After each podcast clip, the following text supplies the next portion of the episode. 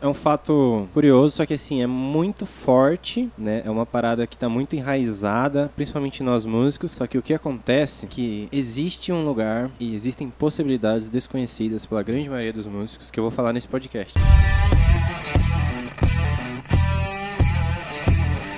Você já sabe tocar, só precisa aprender a vender. Vamos juntos acabar com a desvalorização do nosso mercado musical brasileiro. Porque quando a maré sobe, todos os barcos sobem juntos. Chega de tocar por 100 reais.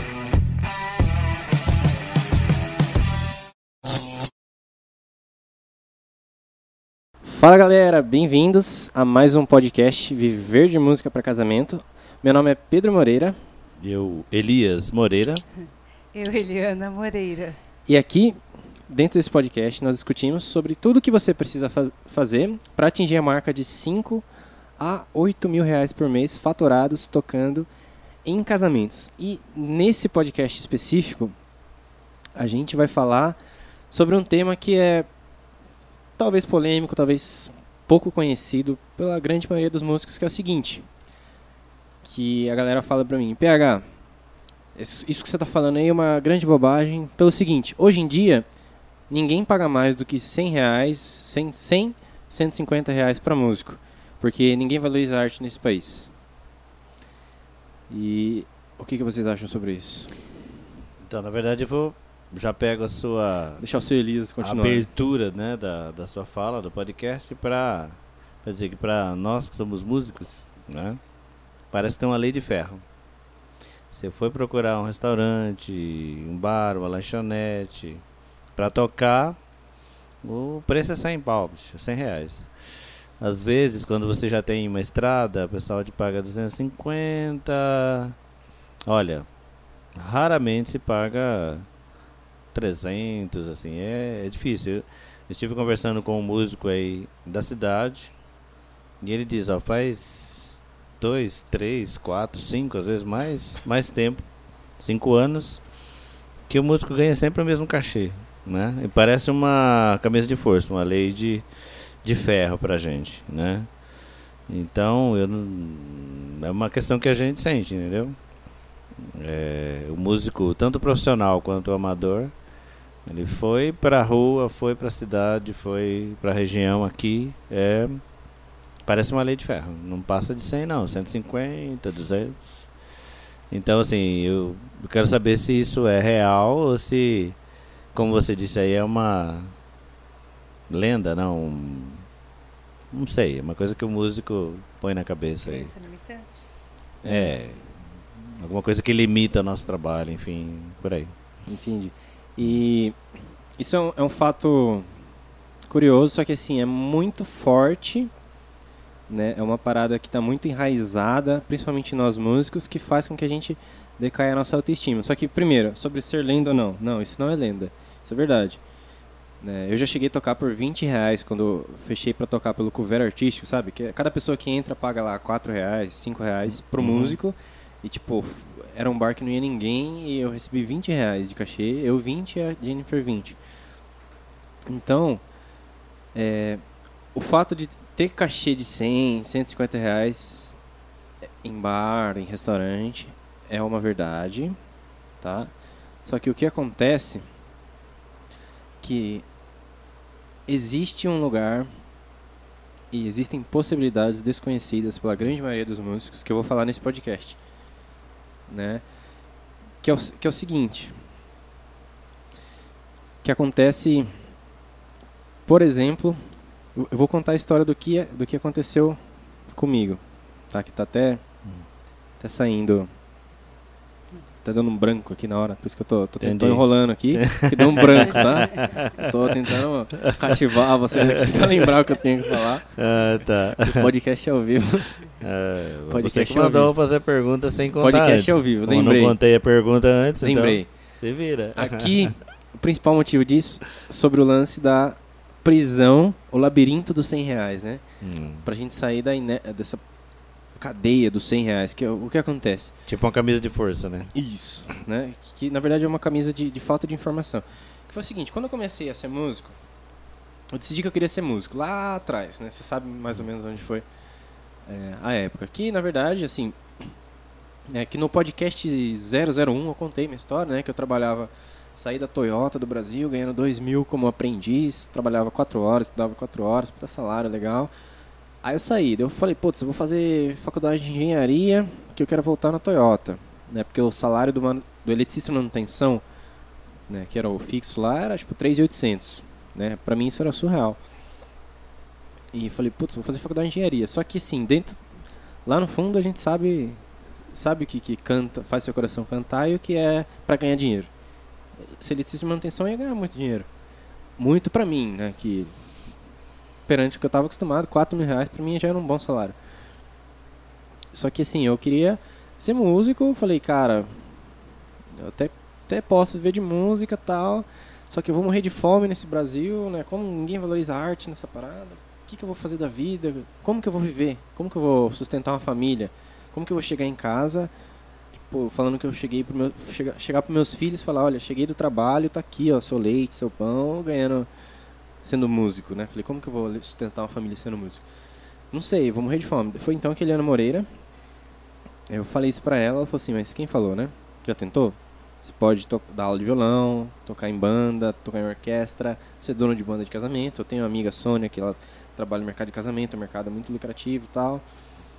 E eu falei, poxa, né, não, vou viver de música, tal, vou, né, vou ir pra cima. Só que daí quando eu, quando eu comecei a querer ser músico, a primeira coisa que a gente pensa, vou dar aula de violão, dei aula pro Alex e pro Atanabe, lá os irmãos da minha, os, os amigos da minha irmã.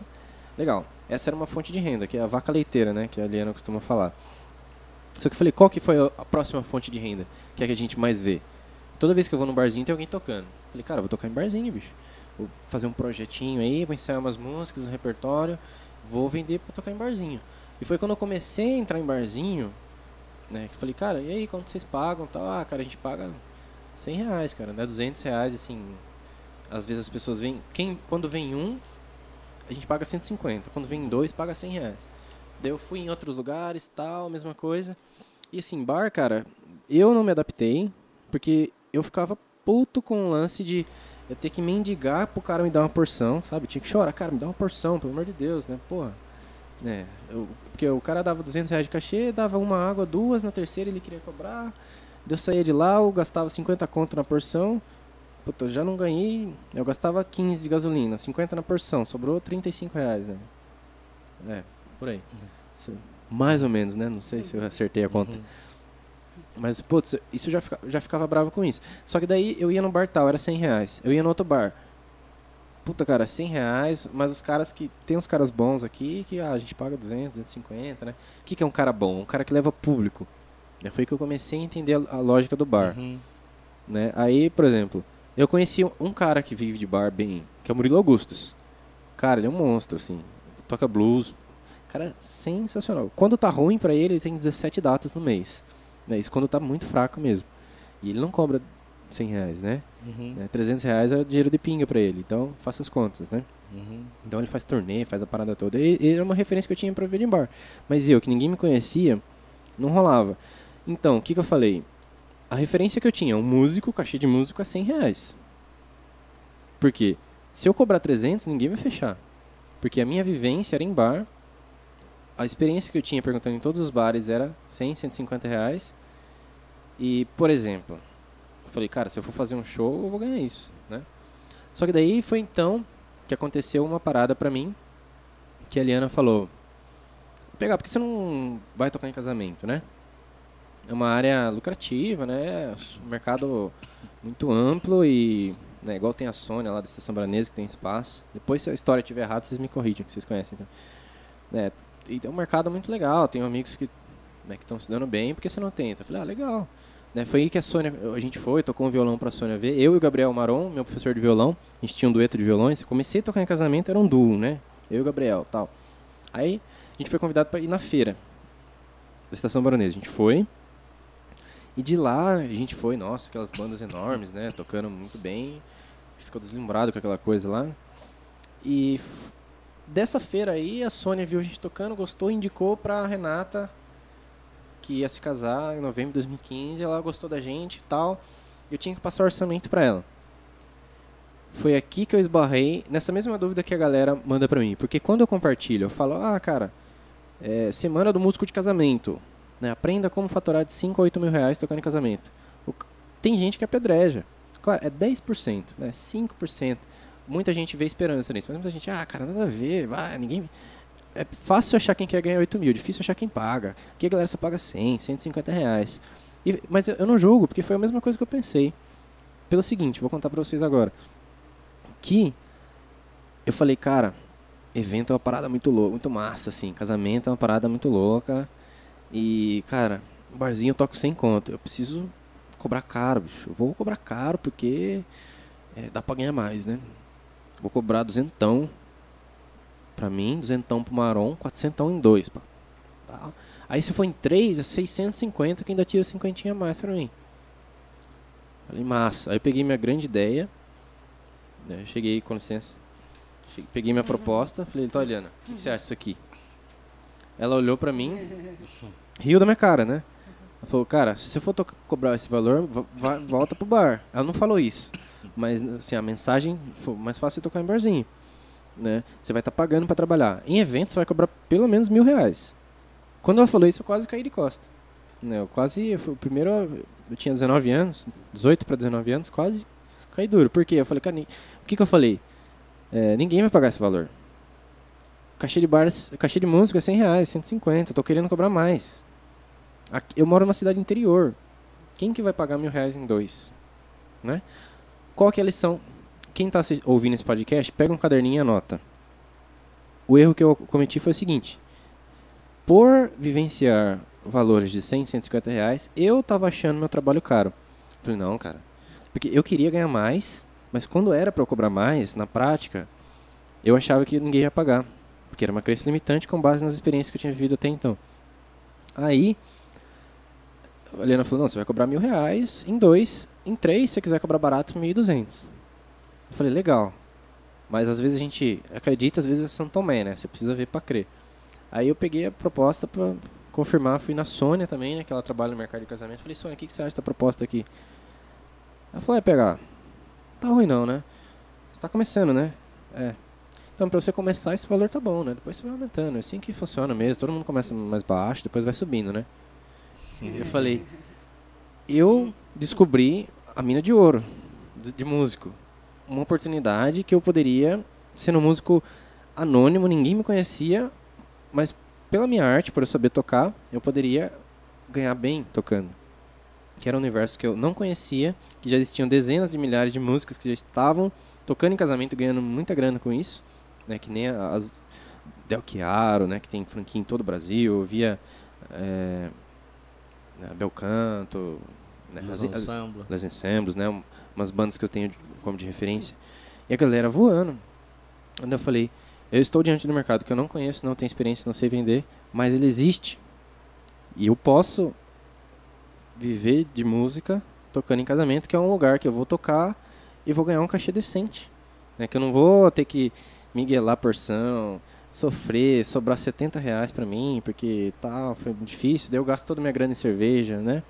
Então, foi aí que eu descobri um universo que eu poderia ganhar mais pra tocar e ter uma vida digna. E detalhe, eu fechei esse casamento né, da Renata aí. Foi em abril, aliás, tem o vídeo, o primeiro vídeo que a gente fez foi muito massa. E depois disso, por, não sei se foi sorte ou azar, mas eu peguei, eu pedi orçamento para para um concorrente aqui, só que ele era o melhor concorrente da região, né? Então ele cobrava super caro. Então ele cobrava, eu peguei a, a, a a lógica deles, eles cobravam 500 por músico mais 100. Tipo, se era 5, eles cobravam 2,600, né? Que é- se era 2, ele cobrava 1.100. Então eu peguei essa lógica e eu taquei 10 reais a menos. Eu cobrava 2,590. Até hoje eu cobro esse valor, que é tipo 1,99, né? Então, depois de então, eu comecei a fechar pacote de 2, 3, né, 6 mil reais, igual os casamentos que a gente teve recentemente, pacote de 14 mil reais, cerimônia e festa, que foi da Ingrid do Wagner, né, da Camila do, do Bruno, pacotes que são assim. Então, por que, que eu fechei? Eu já, já vou concluir, porque assim, eles têm bastante informação para passar para vocês também. É, por que, que eu fechei casamento de 14 mil reais? Porque eu simplesmente tirei a crença que eu não podia ganhar mais que 100 reais. E a crença limitante que ninguém ia pagar esse valor. parece uma coisa clichê, uma coisa de autoajuda, sabe? Essas coisas que a gente vê na internet, essas Uhum. frasinhas baratas. Mas é. Foi. Foi batata. Uhum. Foi a partir do momento que eu descobri que eu poderia cobrar mais caro e não tive medo de, de oferecer sem medo mesmo. Porque às vezes a gente oferece com o pé atrás, né? Já oferece, ó, é 3 mil, mas pra você eu faço 2,500, né? Às vezes a gente tem esse medo. A partir do momento que eu falei, cara, eu posso cobrar. Tá aqui, ó. Eu comecei a fechar pacote mais caro. Né? Então, ainda mais que eu, eu gravei uma entrevista com o JP, que é o guitarrista da Simone Simara, ele falou, cara, é, existe muita grana nesse mercado da música, só precisa aprender a, a tirar uma fatia disso, né?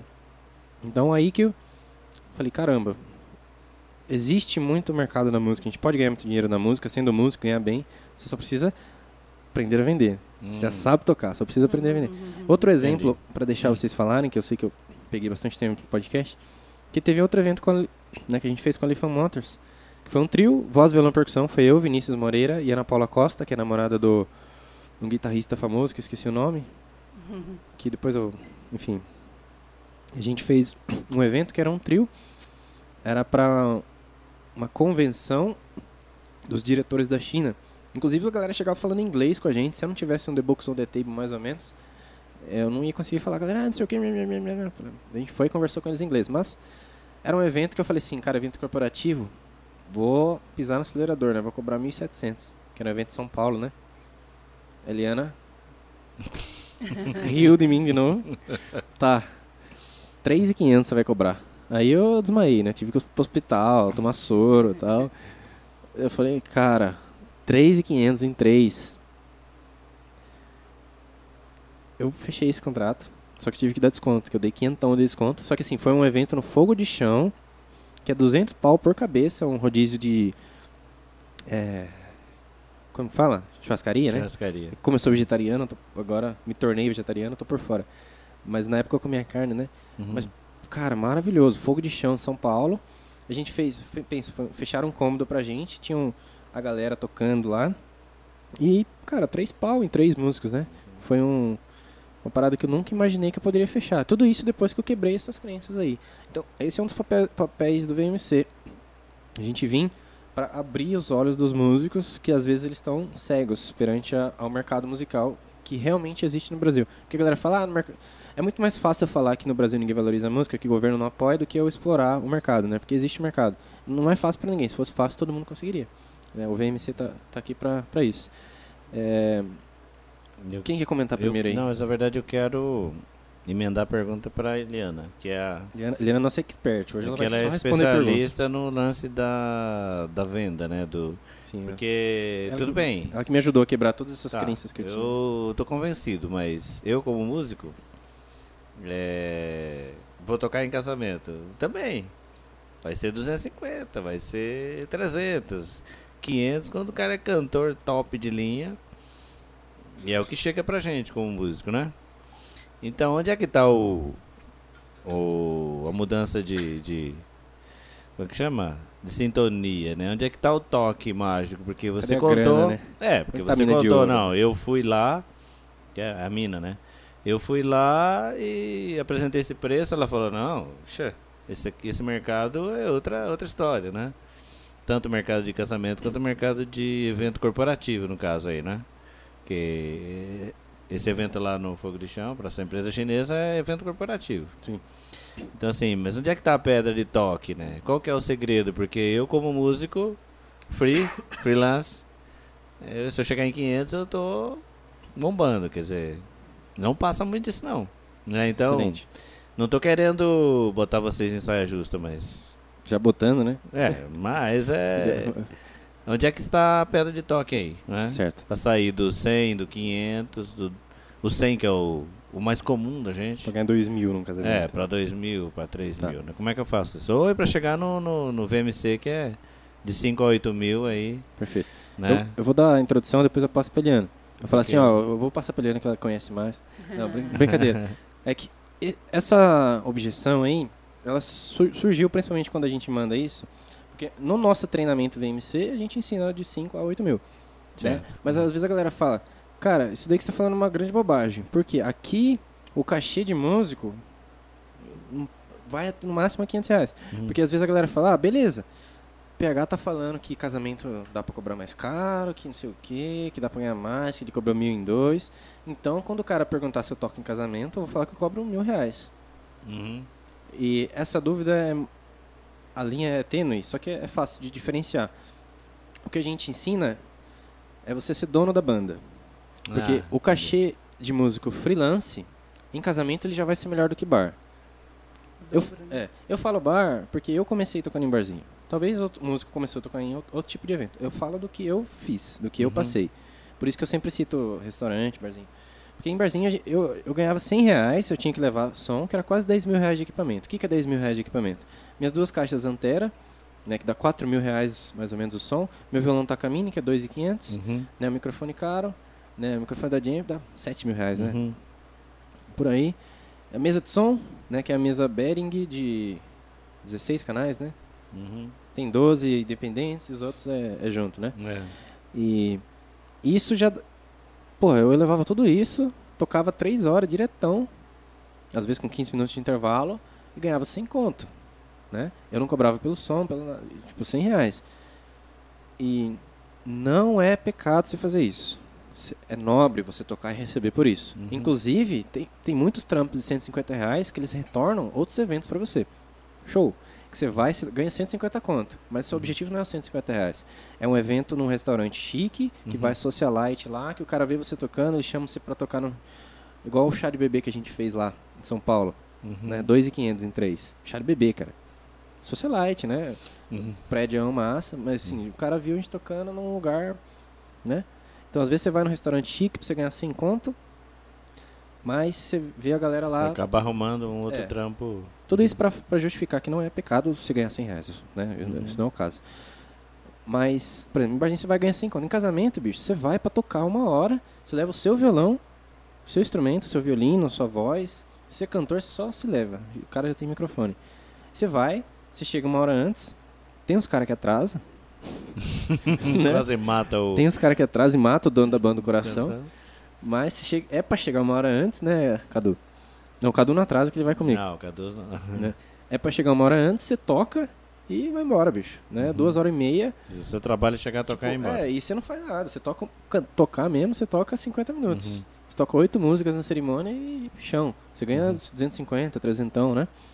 Tá ótimo. né? E isso como freelance. Agora, esse lance do, da mina de ouro que eu falo pra você é se você quiser ter- ser dono da sua própria banda. Porque, digamos, você faz um voz e violão, você pode ganhar dois pau em dois aí. Igual a aluna do VMC que a gente tem, né, da Miss Lola, que ela e o marido dela que tocam. Então, Uhum. a meta dela pra gente fazer ela cobrar dois mil em dois. O dinheiro vai pra mesma casa, né? Ela não tem que dividir o cachê pro Uhum. músico, o músico é o marido dela. Aham. Então fica na mesma casa. Ela tem um bebezinho muito bonitinho também, que ele vai, é um, faz, faz show lá. Então, a diferença é que pra você ganhar essa grana que eu falo pra você, você tem que ser dono da banda, porque você vai atender, você vai carregar caixa, você vai fazer contrato, você vai divulgar seu trabalho, Uhum. mas você vai receber por tudo isso. Porque a gente que é músico, às vezes que toca em restaurante e tal, a gente faz tudo isso e não recebe por isso. A gente divulga, Uhum. a gente grava vídeo, Uhum. é, eu aposto que muito músico que tem um sonho, ele faz o que ele precisa fazer pra, pra viver de música. Ele vai, ele grava vídeo, ele investe uma grana pra ele apresentar o material pro dono do bar, pro cara contratar ele. Mas daí a gente ganha pouco, entendeu? Ou, em muitos dos casos. Tem casos que o cara ganha bem, boa. Mas eu tô falando pra grande maioria da galera, pra ajudar a Uhum. grande maioria das pessoas. Então, quando você concentra isso, uma das possibilidades de viver de música é casamento. É o que eu ensino aqui. Eu ensino porque eu faço isso, né? Eu toco em Uhum. casamento. Então, umas possibilidades você investe pra gravar vídeo em casamento, aí você fecha contrato de 2, 3, 4, 6 mil reais, se você souber vender. Uhum. né? Então, é por isso. Então, a, a mina de ouro tá em você ser dono do seu próprio negócio. Quer falar alguma coisa, Léo? É, eu acho que essa questão de você ser dono do, do próprio negócio é o empreendedorismo, é você empreender. No caso de quando você falou que queria viver de música e não sabia como, eu disse que era possível, porque o mercado de casamento é um mercado muito amplo. É, se nós é, observarmos os dados do IBGE do, de 2018, um milhão de pessoas se casaram. E é um mercado exigente, inclusive, e que também não tolera amadorismo.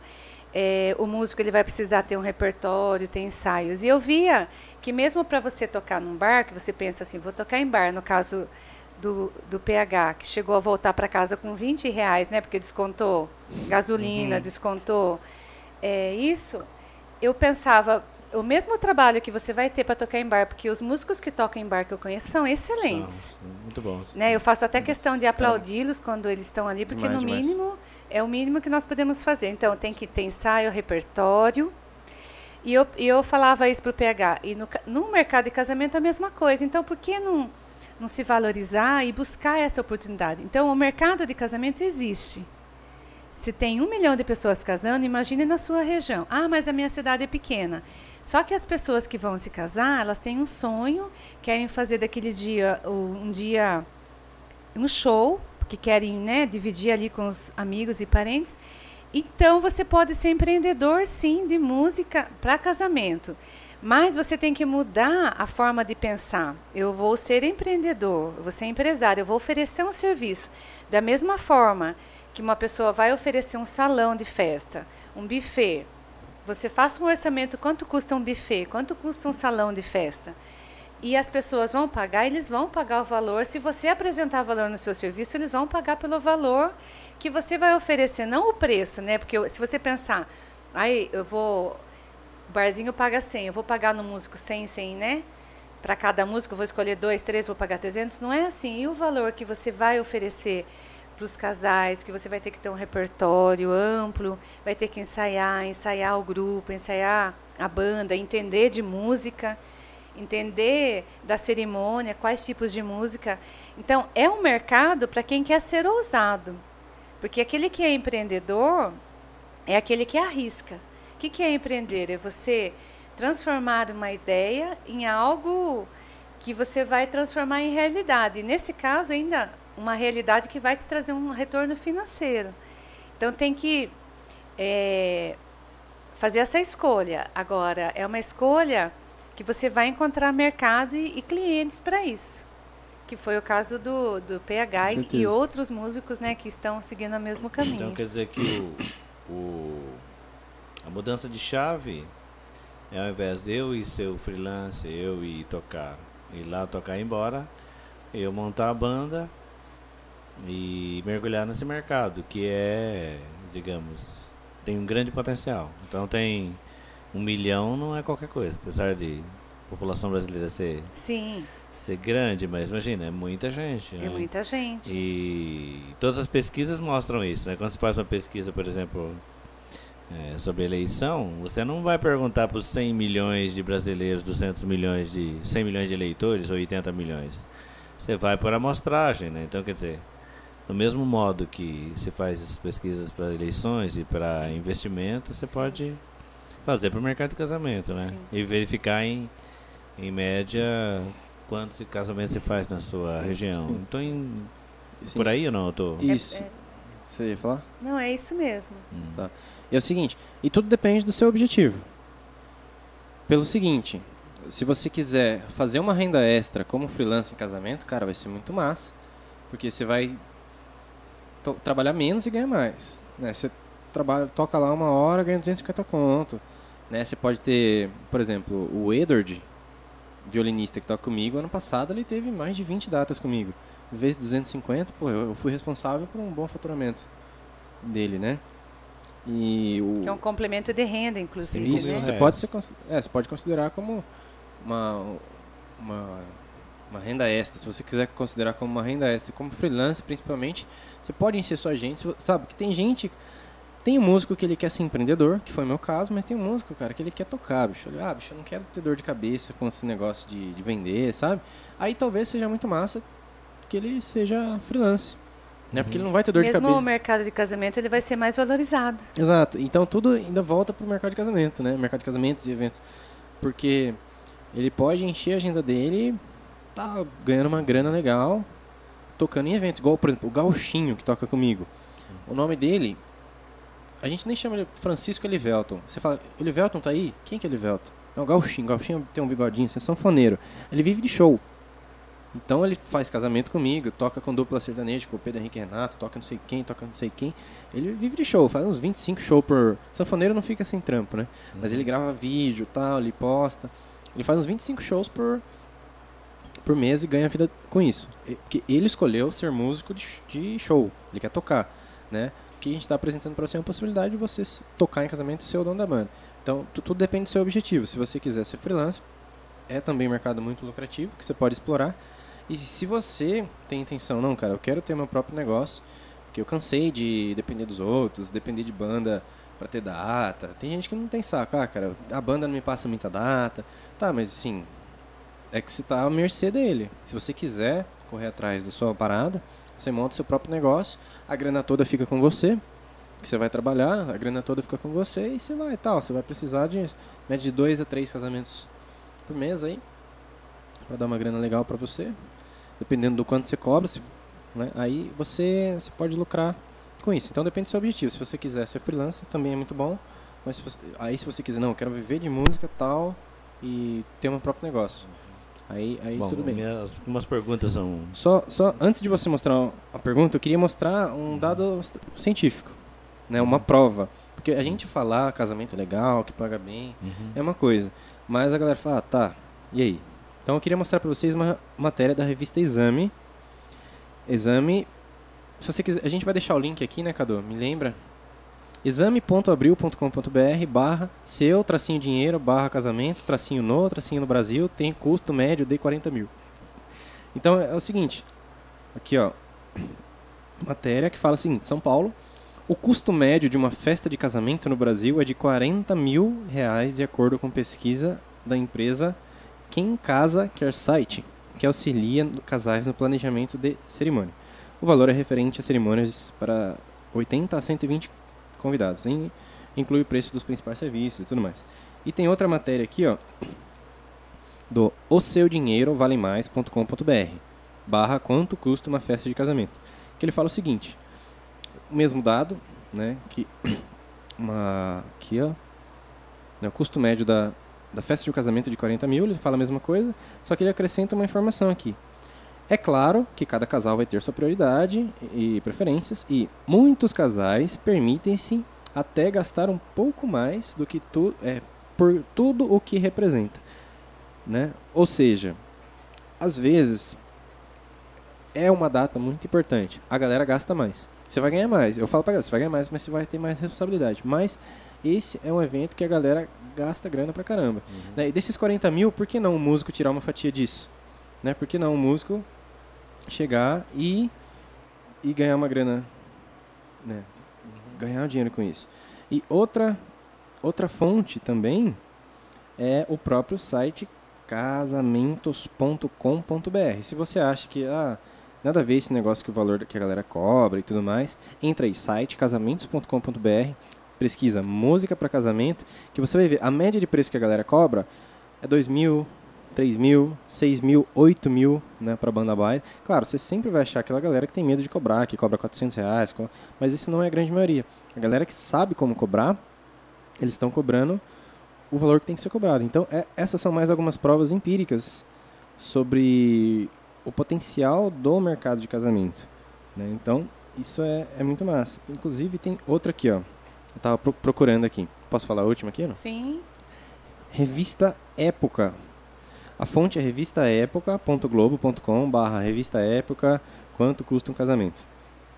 Que é o seguinte, aqui eles têm, é, coloca quanto mais ou menos custa cada fornecedor, e aqui na parte da festa eles colocam assim, música da festa. Né, tem DJ 650, aí um convencional DJ 650, e sofisticado 6 mil reais, aqui tem embaixo que é a orquestra, né, que os 6 mil reais seria música ao vivo. Então, essa foi mais uma pesquisa feita pela revista Época sobre a, a média da grana que a galera eh, gasta em festa, por exemplo. Né, Se você tem uma banda para festa, esse é o custo médio que a galera investe numa banda, 6 mil reais. Aqui na banda PH Art Music a gente cobra, em 2019, a gente cobrou 8.500. A minha meta é, é subir, né, porque daí eu consigo pagar a melhor equipe tal, levar mais estrutura, né, mas como a gente está começando no mercado, a média que eu cobrei em 2019 foi entre 7.500 e 8.500, né, com uma banda com sete integrantes.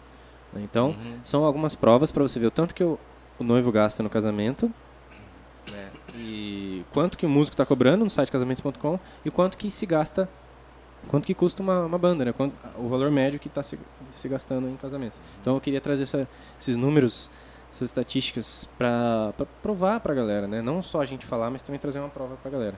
Uhum. Não, na verdade, tem a ver com, com essas informações, porque, pelo que eu entendi, é, é bem vantajoso você tocar em casamento. Quer você tenha banda, quer você seja freelance, né? Porque você, mesmo que o seu cachê seja o mesmo, 250 reais, né? Hum, a gente vai às lanchonetes de vez em quando e o menino toca lá das 7 às 10 da noite, ou das 8 às 11, e os senhores e jovens, enfim, todo mundo que toca, né? Então, quer dizer, você vai tocar 3, 4 horas, o repertório. O cara tem que ter um repertório fenomenal e tá na ponta dos dedos, né? Lógico que o músico de casamento tem grande responsabilidade também, mas. E você numa cerimônia, quer dizer, você vai ter o tempo de espera, né? O tempo de saída, mas você toca o quê? Uma hora, 50 minutos, né? Por aí. Quer dizer, tô entendendo isso ou não? Sim. Correto. Quer dizer, é vantajoso eu viver de música para casamento. Quer, dizer, quer seja como free, freelance, quer seja como dono da banda, né? Total. Tô errado ou não? Tá, tá certo. Uhum. E o que eu mais falo tantas repetidas vezes do, do lance da, da prisão dos 100 reais. Por quê? Primeiro, eu como músico já estive nessa prisão. Se eu não tivesse a base que eu tenho, né? Porque quem não sabe, os, esses dois integrantes que estão na mesa são meus pais. Para você ver o quanto que eles me apoiam nos meus projetos de vida, eles estão aqui gravando um podcast comigo. né? Eles têm expertise para. A Liana é uma grande referência na área de vendas. O seu Elias um grande músico, é um professor e me acompanha também nessa parte de casamento. Então eles têm expertise para estar sentados aqui e para você ver o tanto que eles me apoiam nos projetos. Mas não é todo mundo que tem isso. né? Então eu saí dessa prisão por conta da, de ter uma, uma empreendedora em casa que ela me alertou. Mas tem muita gente que não tem apoio em casa para viver de música, principalmente a molecada que está começando. Tem muita gente que talvez o cara tem 40 anos, nunca teve apoio da família e é frustrado por isso, porque com apoio, com apoio já é difícil, sem apoio é pior ainda. Né? Ou né, o cara tem família, ele é frustrado porque assim, ele tem que trabalhar para pagar leite dos filhos, ele queria viver de música e tem que trabalhar com outra coisa. Então, eu falo isso principalmente para alertar, galera, não é só isso. Não é- não- a vida de músico não é só bar, não é só restaurante, não é só ganhar 100 reais, quaisquer que seja o lugar que você está tocando, né? Que o, o, o principal coisa, a principal parada que eu falo pra galera se atentar é não deixar o cachê de 100, 150 te aprisionar. O que, que é aprisionar?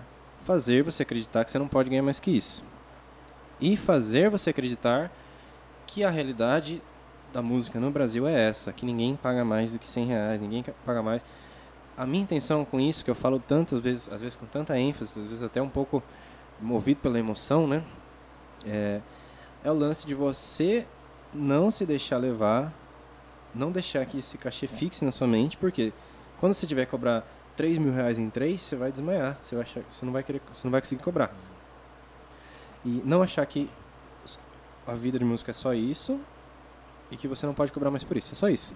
E assim, eu, queria aproveitar esse. Esse. Sua juventude, na verdade, né? De. Já que você falou de apoio, etc. Eu trabalhei 30 anos na educação e sempre utilizei a arte como instrumento pedagógico. Música, o teatro, a poesia, então, violão, enfim. Inclusive levei vários músicos durante meu trabalho para que ele- os meninos e meninas conhecessem vários gêneros e, e instrumentos. E o teatro conquista eles, né? Eles querem teatro. E nós perdemos muitos bons atores durante esse período, porque os pais têm essa crença que arte é uma um ramo de menor É uma rede de fome, né? é, não, não, não vai fazer teatro, não, não vai fazer arte, você vai perder tempo, né? É cotidiano os pais. Eu não culpo os pais, né? Porque tem uma cultura, eu acho, talvez. Mas tô achando bacana você dizer isso, que é jovem, né? E, e bacana falar mais, né? Durante até a gente fechar essa esse podcast, né? Porque isso o músico que é uma a música é uma das áreas da arte quando ele vai pro para o enfrentamento, para o trabalho, enfim, para tentar viver da sua arte, ele já vem com essa, né, essa cultura de pais, de amigos, não é? É recorrente eles perguntarem, você, se não te perguntaram ainda, vão perguntar. Você trabalha ou você só faz música ou você trabalha também, né? Só, só música, se não te só. perguntaram, Só toca em casamento, não trabalha. é, então é uma cultura que eu acho importante. Pessoas jovens. Não me sinto velho, velho, velho, no sentido. Mas eu já tenho, né? Uma estrada. 30 anos só de, de trabalho na educação, fora os outros setores. Então, é importante que jovens é, se empenhem nisso, né? Quer dizer que música é uma área importante também. Total. Você quer falar alguma coisa? Daí é importante é, lembrar que quando o músico ele resolve então viver de música para casamento, ele tem que lembrar que daí os serviços musicais passam a ser um produto. E, que, e como qualquer um outro no mercado, ele tem que ser levado a sério, tem que ser um mercado muito bom, de qualidade. é, a entrega tem que ser no, o que foi combinado. Você tem que entregar, inclusive, a mais aquilo que o cliente, no caso, os noivos, esperam. Tem que encantar o cliente. Então, eu acho que toda essa informação que o PH também está passando é o que ele já aprendeu e que daí esse músico que quer viver de casamento pode aprender, inclusive aqui com as aulas, com o, podcast, que dá para fazer isso, dá para viver de música e aos poucos e, e mudando essa forma de ver a música, né? Então a música também é um produto que o mercado precisa, tanto o mercado de casamento, também o corporativo, as grandes empresas em seus eventos estão utilizando músicas porque a música conecta e é importante isso. Então dá para tem tem muita oportunidade, mas é importante que a partir do momento que eu resolver, eu também mude o meu comportamento de ser um empreendedor. Vou agora olhar para um produto. Qual produto que eu vou oferecer? Meu serviço musical e da minha equipe, né? Eu queria aproveitar, emendar a pergunta para você e, e se o PH quiser falar também. Que é. Você já falou de um. Você tem que apresentar um bom, um bom serviço, né? De qualidade, porque aquele dia ele é especial, Sim. né?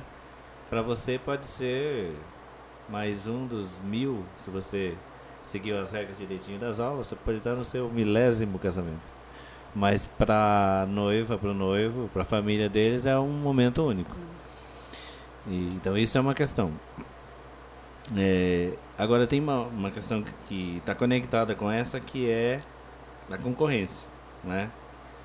Então todos os não sei se é concorrência a palavra correta, mas acho que sim, né?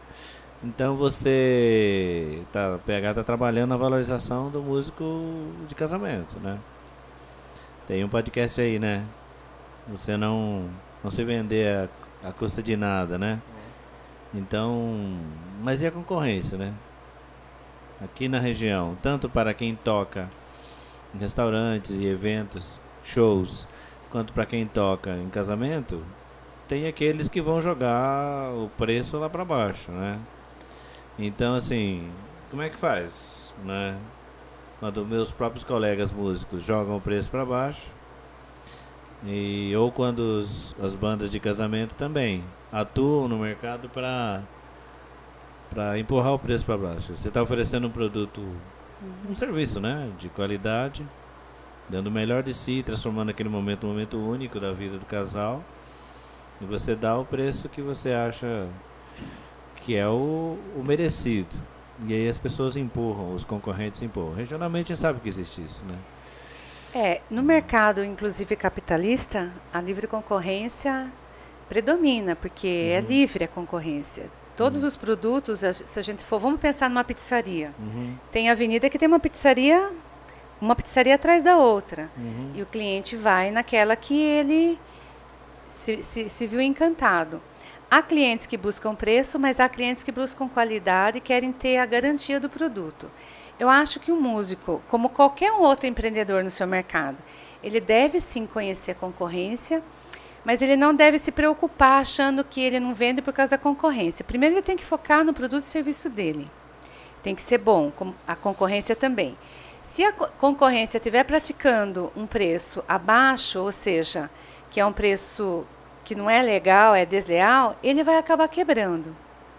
É muito comum, porque se ele está cobrando um, preço muito abaixo, ele não vai conseguir valorizar o músico que ele vai contratar, ele não vai conseguir ter um equipamento de som adequado, ele vai poder estragar o casamento da noiva e do noivo, porque se não tiver um microfone adequado, não tiver feito o um ensaio, não tiver partitura, não tiver com uma roupa adequada, ele vai ele vai se queimar no mercado. Isso é normal. Então eu acho que o músico ele não deve ficar pensando ah, eu não vou entrar porque tem concorrência. Primeiro, você tem que fazer uma experiência, ir lá e tocar. Fazer, igual o PH fez. Ele reuniu na época o professor dele, foram lá, fizeram a experiência e viu que dá certo. Depois você vai produzindo conteúdo aí é, para mídia, divulgar o seu produto e vai a, apresentando valor para o seu cliente. Eu acho que qualquer empreendedor hoje ele não tem que ficar muito atrelado na sua concorrência. Eu vou dar um pequeno exemplo aqui, aqui em Salto, na, na, na nossa cidade do interior. Nós tínhamos uma na avenida. Não é Salto de Tu, é, sal, é, salto. Sal, é, é, tínhamos uma a loja 100, que é uma grande loja aqui, que, que é uma loja que nos dá até orgulho de estar aqui na cidade e hoje está no Brasil todo. Mas ela no centro de Salto tinha ela para comprar eletrodoméstico. Todo mundo comprava lá. Minha mãe, inclusive, faz 30 anos que compra uma das primeiras crianças e eu também compro lá. Mas quando veio a, as Casas Bahia aqui. Do lado, né? Do lado. Ela fez questão de, de comprar do né? lado. Ela comprou. Inclusive eu sei, porque eu conheço, eu estava no mercado, os próprios donos da loja 100 ficaram preocupados. Se assustaram, porque muitos anos, ah, e agora, né? Lógico que com a experiência deles. Mas depois, numa visita que nós fizemos, numa conversa informal com um dos donos, eles falaram que foi a melhor coisa que aconteceu.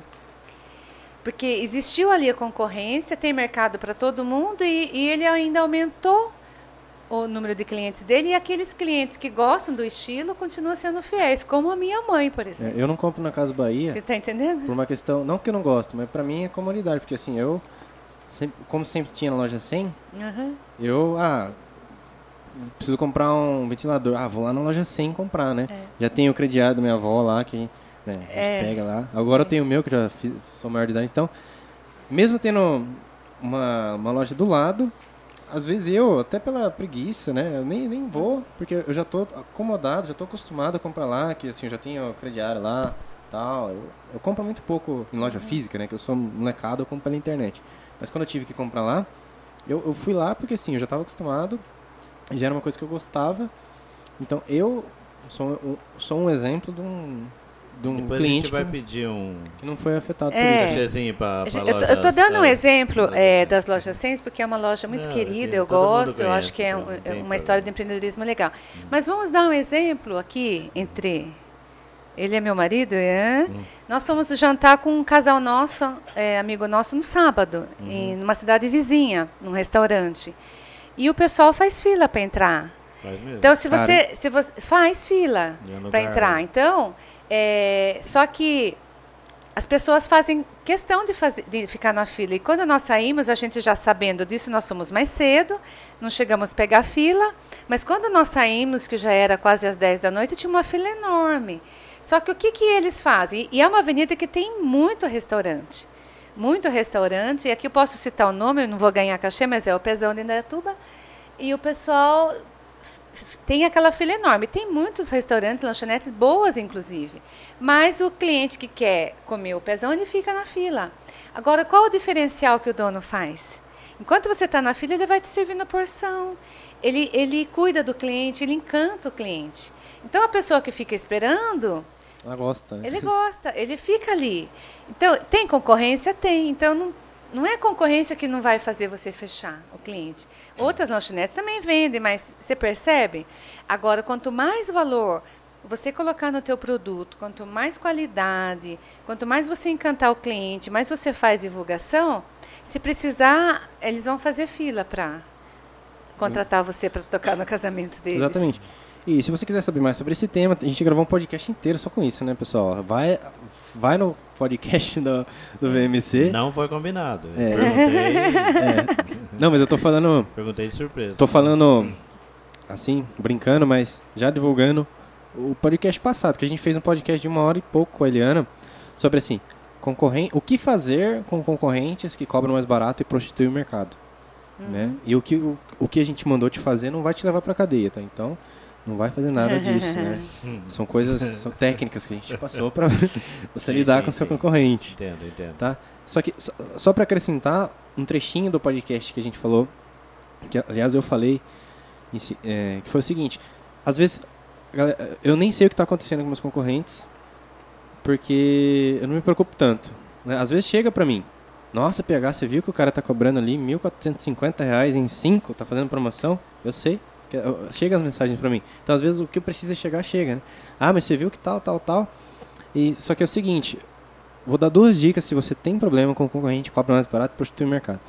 Primeiro, como que estão seus vídeos? Né? Sua página no Facebook tá legal. Quando foi o último anúncio que você fez? Eu não sei fazer anúncio. Vai no canal do Pedro Sobral e aprende. Ele ensina toda terça-feira, 3 horas da tarde. Tô divulgando porque o cara é legal. E tem meu nome também. Então, é o seguinte, né? Como tá seus vídeos? Como tá seu projeto de seu plano de negócios? Quais são suas metas para 2020? O que que eu quero dizer? Às vezes a gente fica focando que o concorrente está atrapalhando a gente, mas a gente não foca no desenvolvimento do nosso negócio. Sim. Né? Eu perco energia ficando puto, querendo afogar o meu Mas que nem a concorrente. corrida maluca. Enquanto você para pra sacanear os outros, o... sacanear não, né? É. O concorrente não, não é sacanear, mas na corrida maluca era assim, né?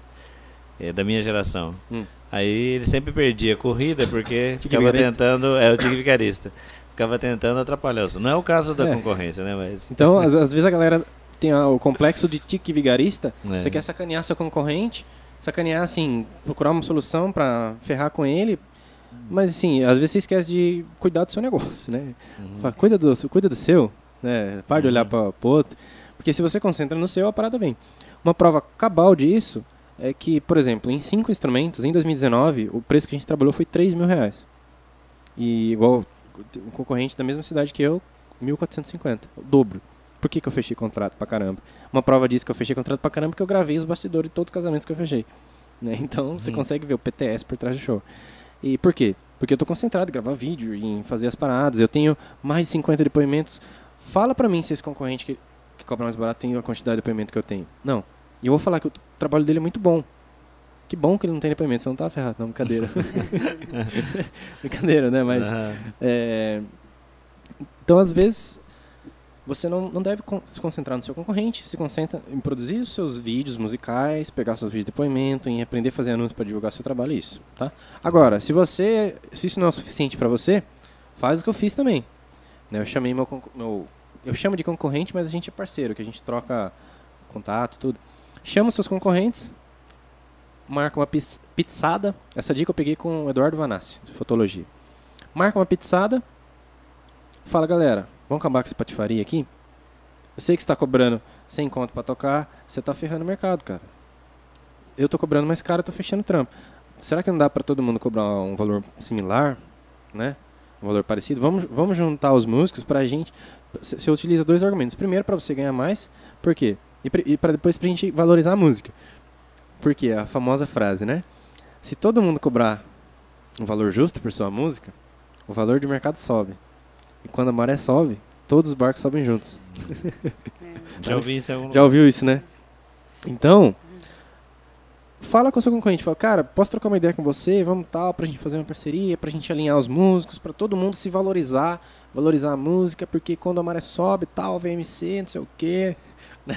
chama o cara. E o seguinte, uma dica extra pra você ganhar dinheiro com o seu concorrente, ao invés de você afogar ele, ganha dinheiro com ele.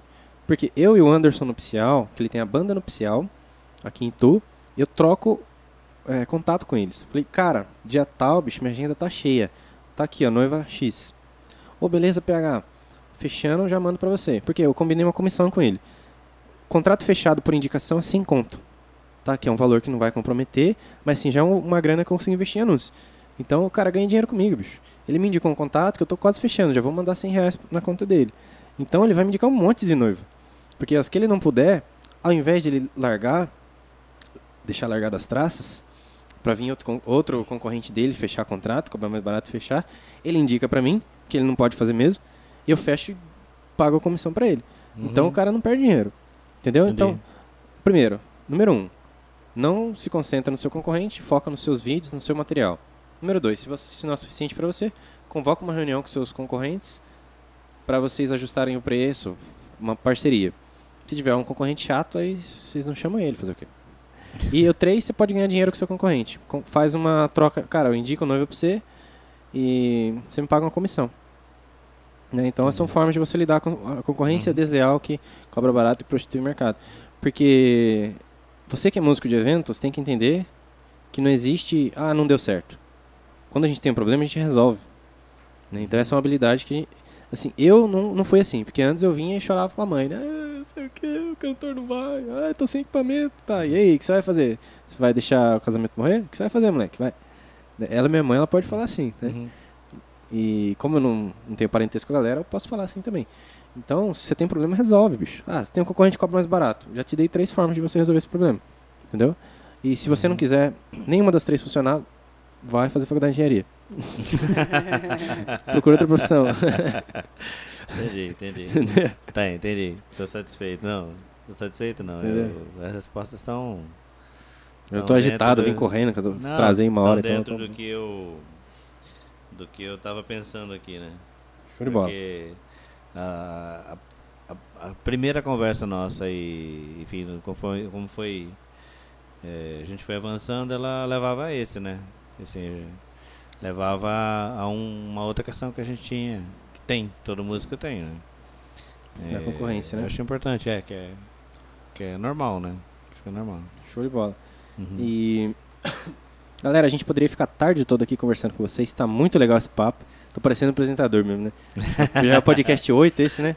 Já tô mais à vontade, Já tô à já, vontade, tô com a já. desenvoltura melhor, né? Não tô travado. E a gente poderia ficar a tarde toda conversando com vocês aqui. Mas nosso tempo tá se acabando, que a gente tem até 7h10, agora é 7h09. Então, eu tenho alguns segundos para encerrar o podcast, senão vai desligar tudo aqui. Uhum. E né, massa, espero que a gente tenha, nesse curto período de tempo, né, quem sabe não cabe uma parte 2 desse podcast, não sei, talvez acho que já tenha resolvido, né? E né, espero que vocês tenham aproveitado esse conteúdo. O principal intuito do VMC é abrir o olho dos músicos para a possibilidade que músico dá para você viver de música no Brasil. Ah, mas o governo, ah, cara, para de mimimi, vai, faz um VMC Flix aqui, ó, né? Assiste os podcasts anteriores, vai, divulga o seu trabalho aí, vamos pra cima. né? Eu tô falando isso pra você, porque a gente faz o máximo para dar ferramentas de acordo com as nossas experiências, com o que a gente lida aqui na minha banda. Tô ensinando o que funciona pra mim, pra galera poder viver de música também. né? Já tem- a é, é muito massa que a gente tem bastante galera agradecendo, né? Agradecendo a gente pelos conteúdos gratuitos. A galera do treinamento também estão voando lá do, do do curso VMC. E Tá, e se tem isso. alguma questão que a gente não abordou aqui, deixa embaixo no comentário, né? né? Perfeito. É, um, você deixa um comentário e a gente pode conversar. Tema de podcast, né? Porque a gente tenta colocar aquilo que a gente vive. Eu conheço músicos e vivo no meio musical, né? Que dói na gente. Tem música gente aqui em grava. casa e tem música onde eu estudei e onde eu estudo e né? E a gente pesquisa e mas é bacana o próprio músico colocar as suas questões, né? É. Então, quanto mais tiver, se a gente não abordou alguma, manda pra gente aí. Show de bola. Tem mais alguma coisa pra falar, Eliana? Não, não. Não, só encerra e cala a boca. Até, até a próxima. Então é Até a É isso, próxima. galera, então. Isso aí. Não posso contrariar, né? Porque não apanha. senão Então é isso, galera. castigo. Hoje eu tô de frente com a câmera aqui, ó. Tô parecendo, né? Faltou só o... Né? Boa noite, né? Boa noite. Então- então, até a próxima. Valeu, pessoal. Obrigado por vocês assistirem o podcast. Quem ficou até aqui vai encher a agenda em 2020, porque o cara que es- escutou uma hora de podcast é, é Jedi, como diz o Pedro Sobral. É muito bom. Então, obrigado, pessoal, por assistir até o podcast, por assistirem esse podcast. Eu sou Pedro Moreira. Elias Moreira. Eliana Moreira. Esse foi o podcast 008 do VMC. Um grande abraço, até o próximo.